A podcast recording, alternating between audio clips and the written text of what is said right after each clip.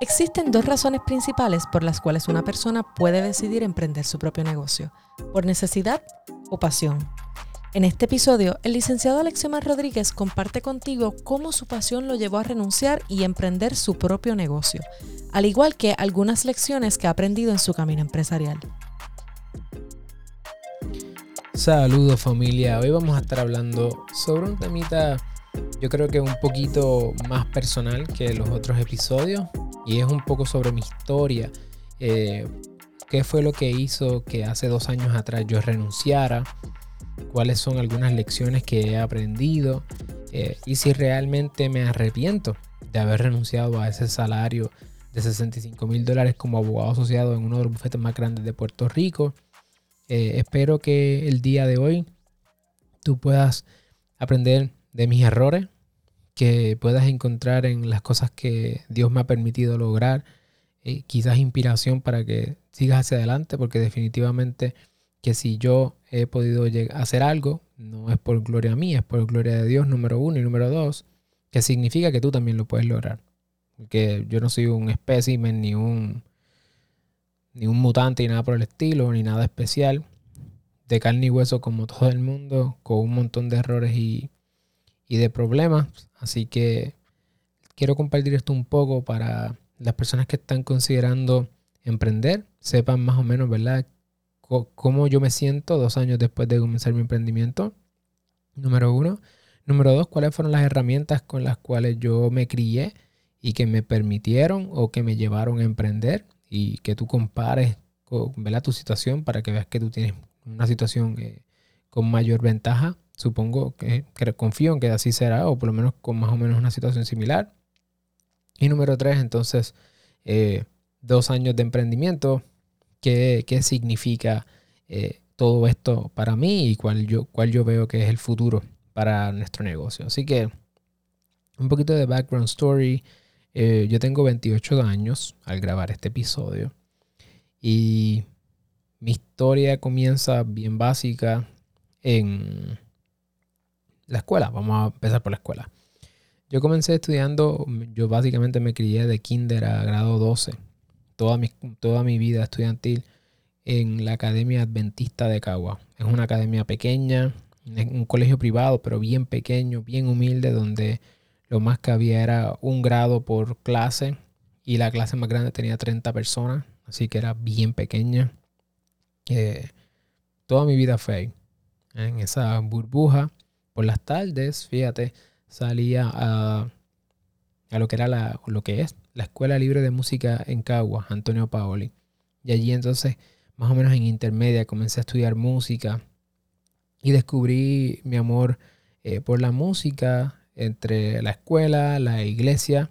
Mi familia eh, nos crió cristianos, creyentes, adventistas del séptimo día.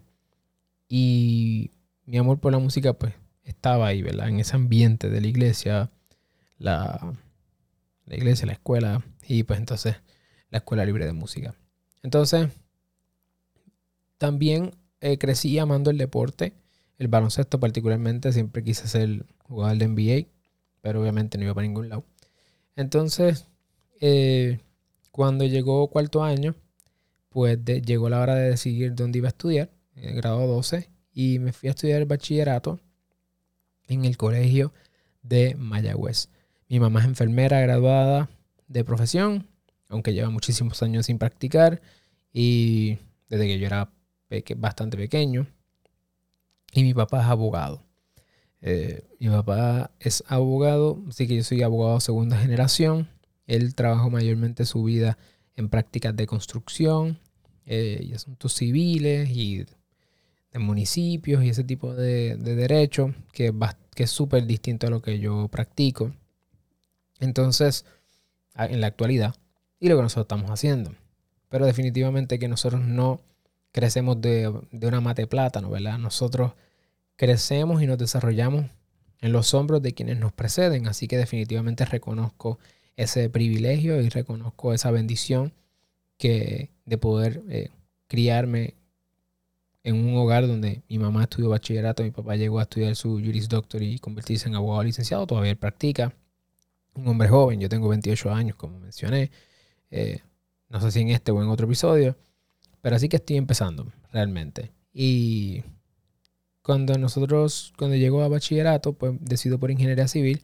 Eh, yo quería estudiar música realmente, pero pues, entre otras cosas, pues terminé estudiando ingeniería. Fui al colegio de Mayagüez. Eh, aquí en Puerto Rico, la Universidad de Puerto Rico se le conoce como el recinto de Mayagüez, el colegio de Mayagüez. Y entonces eh, me fui a estudiar allá. Ese primer año fue horrible para mí. Yo sentía que no tenía las herramientas para poder eh, meter mano. Realmente no tenía, las, no tenía el conocimiento o las herramientas para poder enfrentarme a, lo que me enfrenté. Y ese primer año yo, de verdad que me fue horrible. Me fue horrible. Luego de eso, pues comencé a recuperarme poco a poco en la universidad este, y me encuentro con un profesor que estaba dando una clase de economía. Y decidí, eh, me gustó mucho el tema, ya yo tenía pensado más o menos ir a estudiar derecho, así que opté después de luchar muchas ocasiones con mi mente, hablar con mi papá y otros profesores y hacer mi propia investigación, pues decidí hacer el cambio de economía. Así que mi bachillerato eh, es en economía.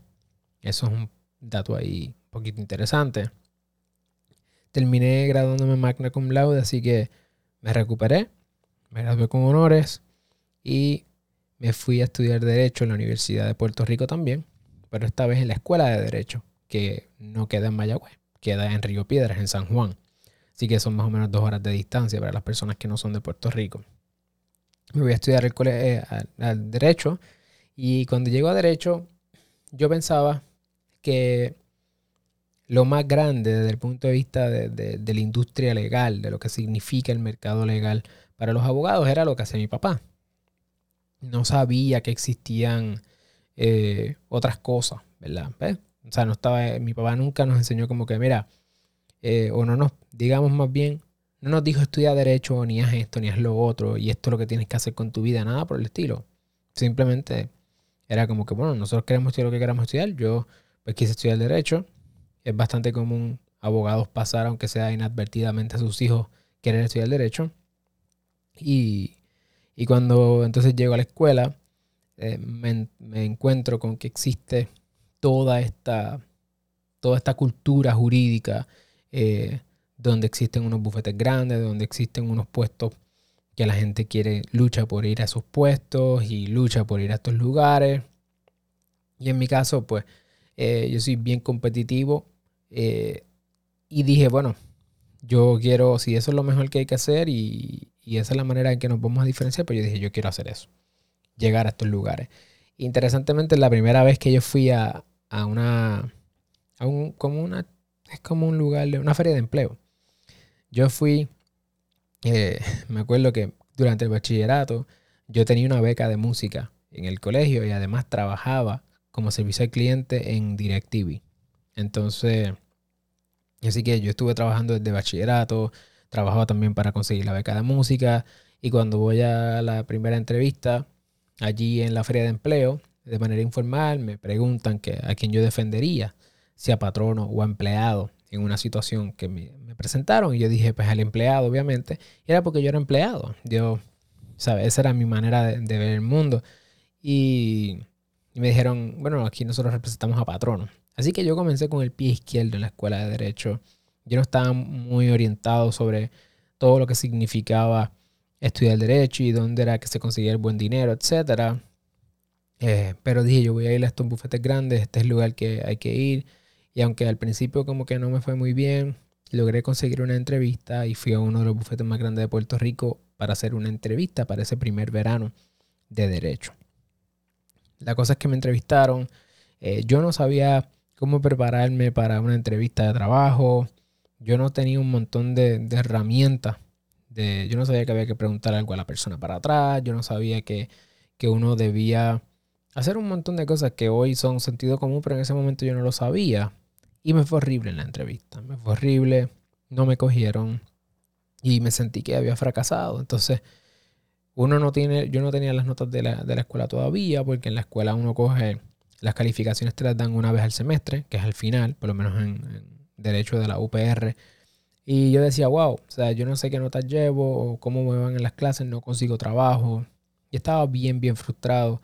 Eh, gracias a Dios terminé el semestre y terminé con todas A menos una vez. Solamente una vez. Y dije, ok, pues fíjate, yo lo puedo meter más de lo que yo le podía, de lo que yo pensaba. Y, y, comenzó ahí mi carrera como tal, a encontrarme que, ¿sabes qué? Si no voy a conseguir el trabajo de los sueños desde el principio, pues voy a tener que meter mano desde ahora.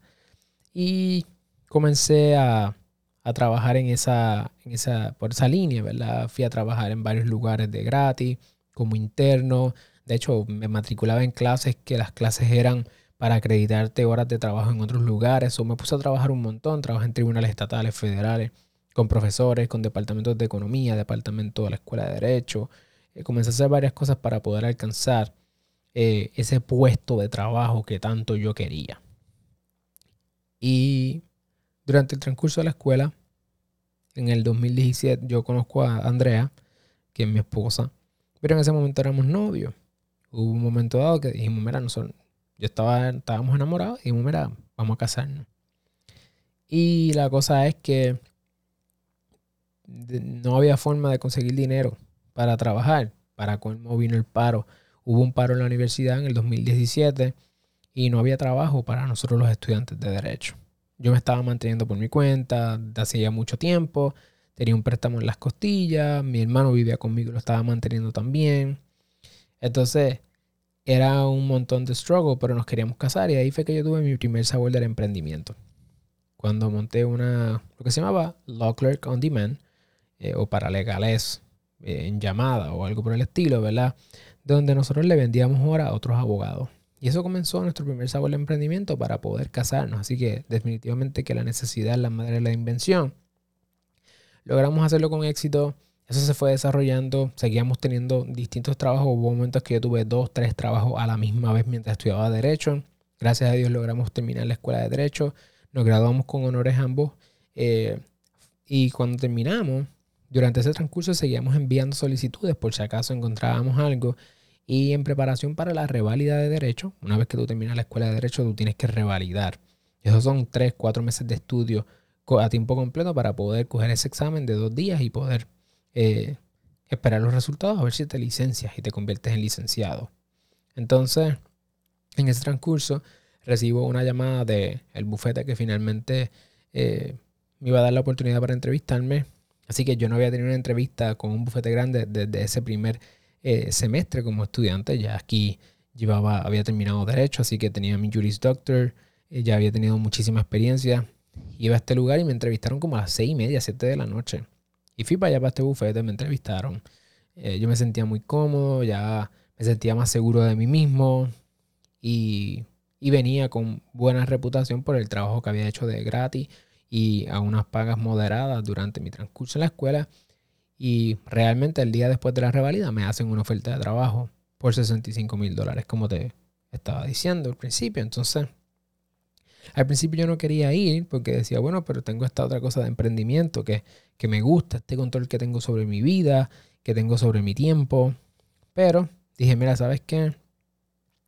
Creo que mi familia me dijeron, bueno, ahora mismo tú todavía no tienes resultado de la, de la escuela, o de la reválida, tú todavía no, tienes seguridad de qué es lo que vaya a pasar.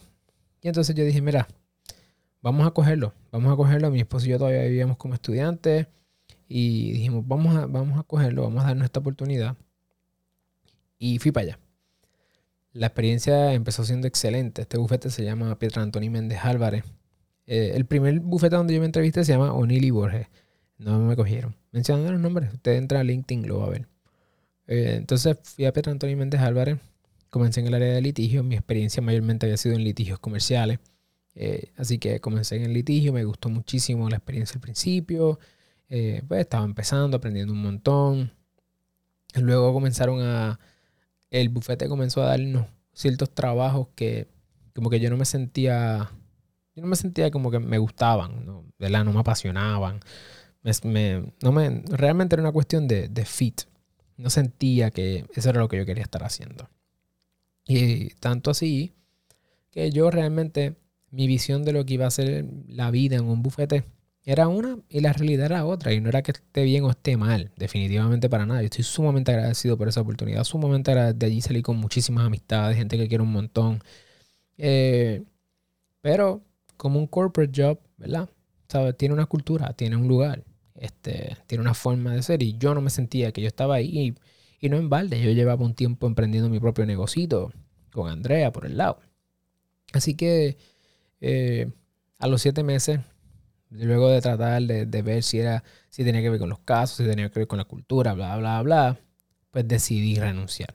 Eh, ya, ya, había entrado en una depresión severa, bastante heavy. No voy a decir severa por respeto a personas que han pasado por depresiones severas, pero me sentía bien quitado, bien desganado. Me levantaba como que no quería ir para allá. Eh, aún cuando mi esposa estuvo trabajando, consiguió trabajo en el mismo edificio y nosotros nos veíamos todos los días para el almuerzo de camino al trabajo era como que arrastrando los pies, no quería, no quería, porque yo no quería estar haciendo eso por mucho más tiempo. Y, me habían dicho, y mi familia me había dicho, bueno, ves, trata de llegar al, año, trata de llegar al año, no, no te vayas antes del año para que tú puedas tener un año en el bufete. Y dije, mira, ¿sabes qué? ¿Sabes? Yo puedo seguir posponiendo esto, posponiendo esto, yo me voy a ir en algún momento yo lo voy a hacer ahora. Y me fui a los siete meses. Así que no llegué al año. Y, wow, ¿sabes? Lo dejé todo en la mesa por querer emprender mi propio negocio. Y era todo porque no me apasionaba lo que estaba haciendo. Y yo entendía que yo no quería vivir pensando que en el futuro yo iba a hacer lo que quería. Yo quería hacer lo que quería hacer ahora. Yo no me fui al carete. Mi esposa y yo eh, hubo momentos donde yo llegué a entrar en tentación de comprarme carros, comprarme ropa, comprarles un estilo de vida eh, porque ambos estábamos ganando más o menos ese número, los dos. Así que estamos hablando de esos 120 y pico mil pesos para arriba entre los dos.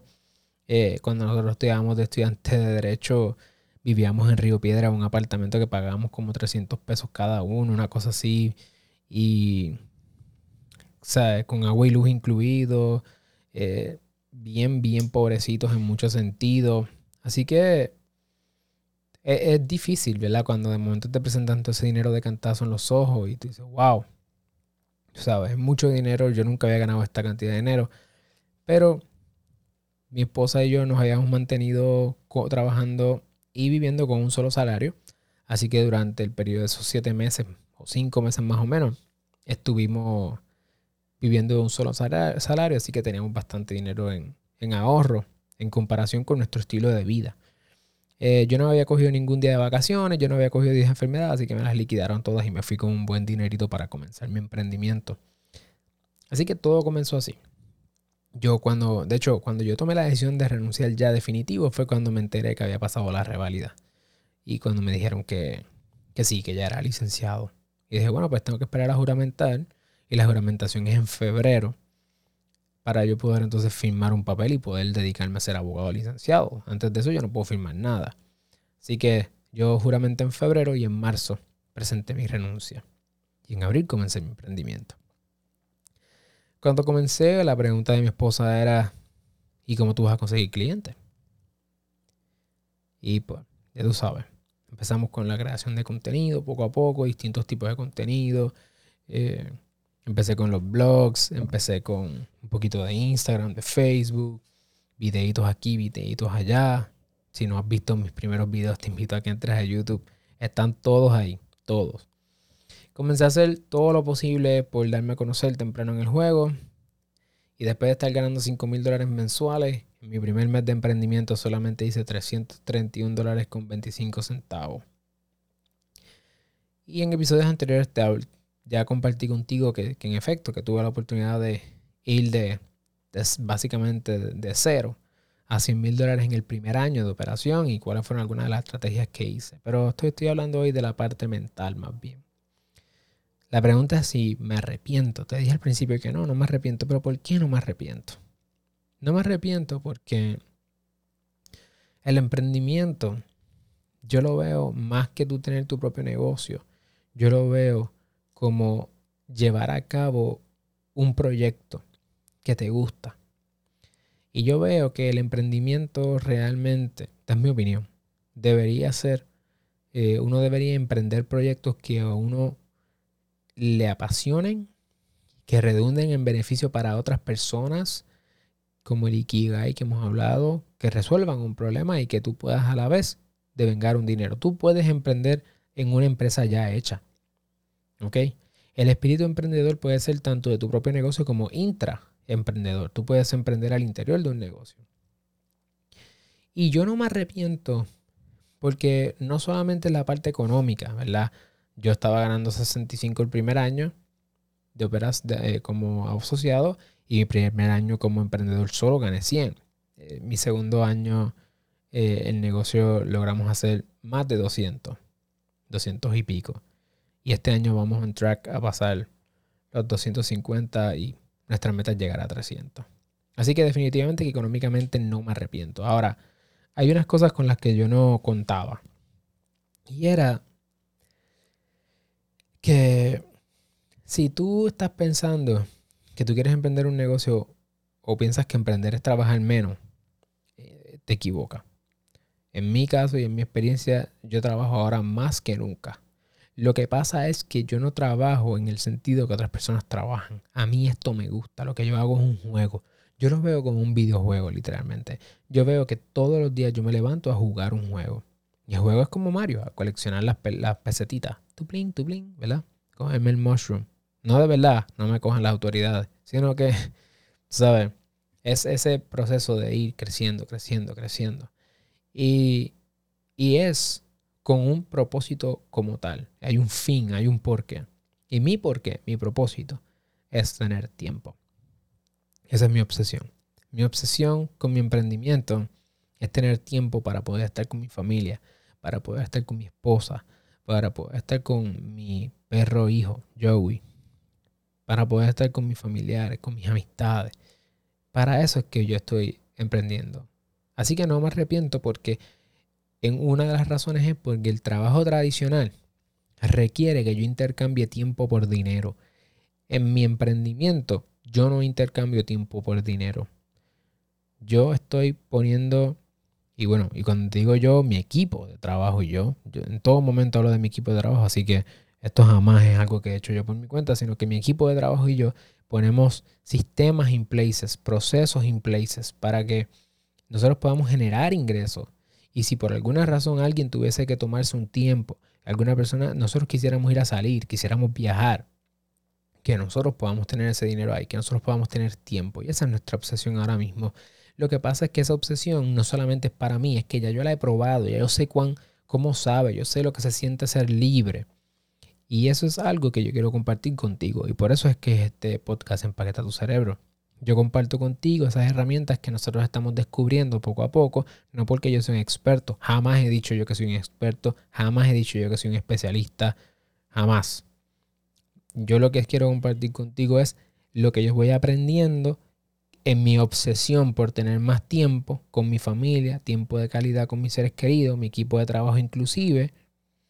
Y yo comparto eso contigo para que tú puedas replicarlo, que aprendas de las lecciones que yo estoy aprendiendo y acortarte tu tiempo de aprendizaje. Eso es todo.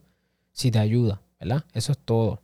Ahora, el porqué de Seed, ese es mi, ese es mi porqué personal. Pero Seed como compañía tiene un porqué. Y el porqué es dar esa libertad también, pero la libertad es en un sentido un poco distinto. Es una libertad a que las personas se puedan dedicar a lo que aman hacer. ¿Ves? Así que bueno, fíjate, es un poco distinto, pero es más o menos el mismo sabor. Es la cuestión del tiempo que las personas puedan dedicarse a lo que aman hacer. No quiero que una persona, a mí no me gustaría pensar que una persona vive toda su vida haciendo algo que odia hacer. Porque yo lo he visto cercano a mí. Yo he visto personas que viven cerca de mí, que hacen cosas sin que lo amen y, y, en vez de cambiar su realidad, lo que hacen es hablar de cómo eso no es lo que les gusta hacer. Entonces yo no quiero que a ti te pase eso. Porque sé que eso te, vas a sentir triste, te vas a sentir deprimido o deprimido, eh, vas a, vas a ser un, infeliz. Y no. Queremos que otras personas también tengan esta oportunidad. Por eso no me arrepiento, porque tengo la oportunidad de tener más tiempo, de hacer lo que amo, de definitivamente, básicamente esto es jugar. Sí, definitivamente que cuando uno hace lo que uno ama y uno juega y uno hace lo que le apasiona, el dinero follows, ¿verdad? El dinero es un, es un resultado de hacer las cosas que a uno le gusta hacer bien, de servir, de ayudar a otras personas y el dinero está ahí definitivamente gracias a Dios. Pero, pero además, o además, no me arrepiento porque hoy puedo decirte que lo que empezó siendo un sueño para mí solamente, ahora también es un sueño para otras personas. ¿Verdad? Yo tengo un equipo de trabajo que se han unido a, la misión de SID y que también pueden dedicarse a lo que aman y pueden recibir una, remuneración competitiva por lo que están haciendo. Así que también tengo la oportunidad de ayudar a otras personas a lograr sus sueños y, a sus sueños y sus metas. Además, tengo a mi esposa ahora que se unió a nuestro equipo de trabajo. Ella renunció también, con dos años de diferencia, renunció a su trabajo para comenzar su emprendimiento. Y gracias a Dios logramos crecer Sidlo de una manera tal que pudimos separar las operaciones donde la plataforma legal es solamente la plataforma legal y tenemos ahora una mini práctica legal, un boutique, porque realmente nosotros atendemos pocos clientes, eh, porque nuestro enfoque es la plataforma, pero a través de esa práctica que tenemos, entonces Andrea la puede dirigir. Así que Dios me dio la bendición de yo poder también compartir este emprendimiento con mi esposa, cosa que yo no hubiese podido hacer hace dos años por una llamada estabilidad. Entonces, definitivamente que no me arrepiento. Aunque sí, mi emprendimiento fue por, una, por querer, no necesariamente fue una necesidad. Siento hoy que el emprendimiento para mí es una necesidad. Porque necesito sentirme que todos los días estoy haciendo algo que amo, algo que ayuda, algo que resuelve y que me deja dinero definitivamente. Así que, más o menos, con esto lo que te digo es lo siguiente. Número uno, el dinero de un cheque no es más o menos estable que el dinero de un emprendimiento.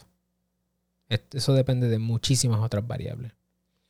Número dos, no tienes que tener unas herramientas específicas o una crianza específica para tu poder emprender. Mi escuela fue una escuela bien pequeña. Eh, yo empecé mal en el bachillerato. Empecé mal en derecho, no consiguiendo un trabajo. Pero si tú tienes la valentía y la disciplina de meter mano, vas a lograr cualquier cosa. Empecé mal mi emprendimiento. Tu comienzo no determina tu outcome, no determina tu final. Pero requiere trabajo, trabajo, estrategia, requiere mucha educación. Eh, después voy a hablar de algunas guerras e intensidades que ahora mismo yo paso, ¿verdad? Este, que no me permiten dormir y otras cosas que quiero compartir contigo también porque he visto que mucha gente lo que habla es solamente lo bonito y las fotos y los yates y los botes. Y quiero compartir contigo otras cosas que quizás sean más, que son mi realidad. Yo no, mi realidad no son botes y, yates y, esas cosas. Mi realidad es muy distinta a eso. Y así que te quiero dar, quiero compartir contigo esa otra visión. Eh, para que veas que aunque no todo es color de rosa, no todos son yates, no todo es ropa cara, definitivamente. Hay otras razones por las cuales uno quiere emprender o uno puede emprender. Y no todo negocio tiene que llegar al millón de dólares para que sea un negocio exitoso. Si tú haces lo que te gusta hacer, si tú amas lo que estás haciendo, si tienes la oportunidad de ayudar a otras personas, si puedes impactar positivamente el mundo, la pregunta de si alguien te dice, bueno, ahora ganas menos o ahora ganas un poquito más, ¿te arrepientes? Tú vas a ver que el dinero no va a ser la contestación. Es si estás sintiendo que estás cumpliendo con tu propósito.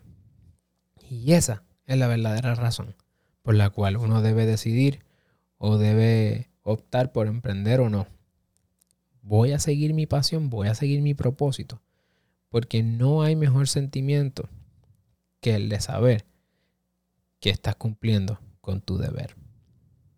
Si tu deber, si tu llamado, si tu propósito en esta vida, no importa desde qué óptica la veas, es ayudar a otras personas, es, es a través de tu emprendimiento impactar positivamente a otras personas y tú lo haces, sabes que aunque ganes un poco menos, vas a ser más feliz.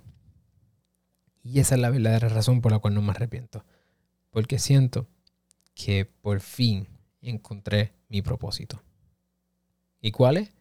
Compartir con otras personas simplemente lo que yo estoy viviendo con la esperanza de que otras personas puedan verse impactadas positivamente y puedan tener más tiempo de calidad con sus seres amados. Y yo lo resumo como ayudarte a empaquetar tu cerebro. Así que si todavía no hemos conectado en Instagram, recuerda conectar conmigo en Instagram at Alexiomar Rodríguez. También estoy en LinkedIn. Twitter no lo uso mucho, pero estoy por ahí de vez en cuando. Y definitivamente que si quieres emprender tu negocio y quieres saber los aspectos legales, pues Sid Law nos puedes buscar en YouTube. Y estamos allí tratando de cumplir nuestro Ikigai, educarte, darte las herramientas, eh, por lo menos en ese punto de vista legal, para que tú puedas montar, crecer y proteger tu negocio de una forma chévere, no aburrida, para que ¿verdad? puedas echar para adelante y nos ayudes y te podamos ayudar a ti a impactar el mundo de manera positiva. Así que, renuncié hace dos años a 65 mil dólares. ¿Me arrepiento? Pues claro que no. No me arrepiento porque estoy cumpliendo con mi propósito.